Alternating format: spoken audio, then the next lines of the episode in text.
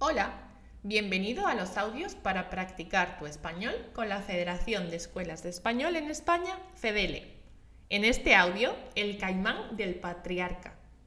Valencia es una ciudad de España que se sitúa en la comunidad valenciana.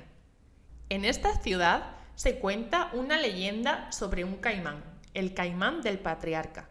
Según cuenta la leyenda, un caimán vivió en el río Turia asustando a todas las personas que se acercaban a la orilla, convirtiéndose en un feroz dragón. A día de hoy, la iglesia del patriarca mantiene al caimán disecado como parte de su decorado.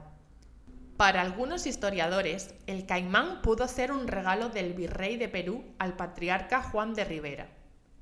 Esta ciudad no solo tiene leyendas interesantes, sino también muchas escuelas muy famosas, por este motivo es el lugar perfecto para aprender español y puedes hacerlo en Academia La Pagoda.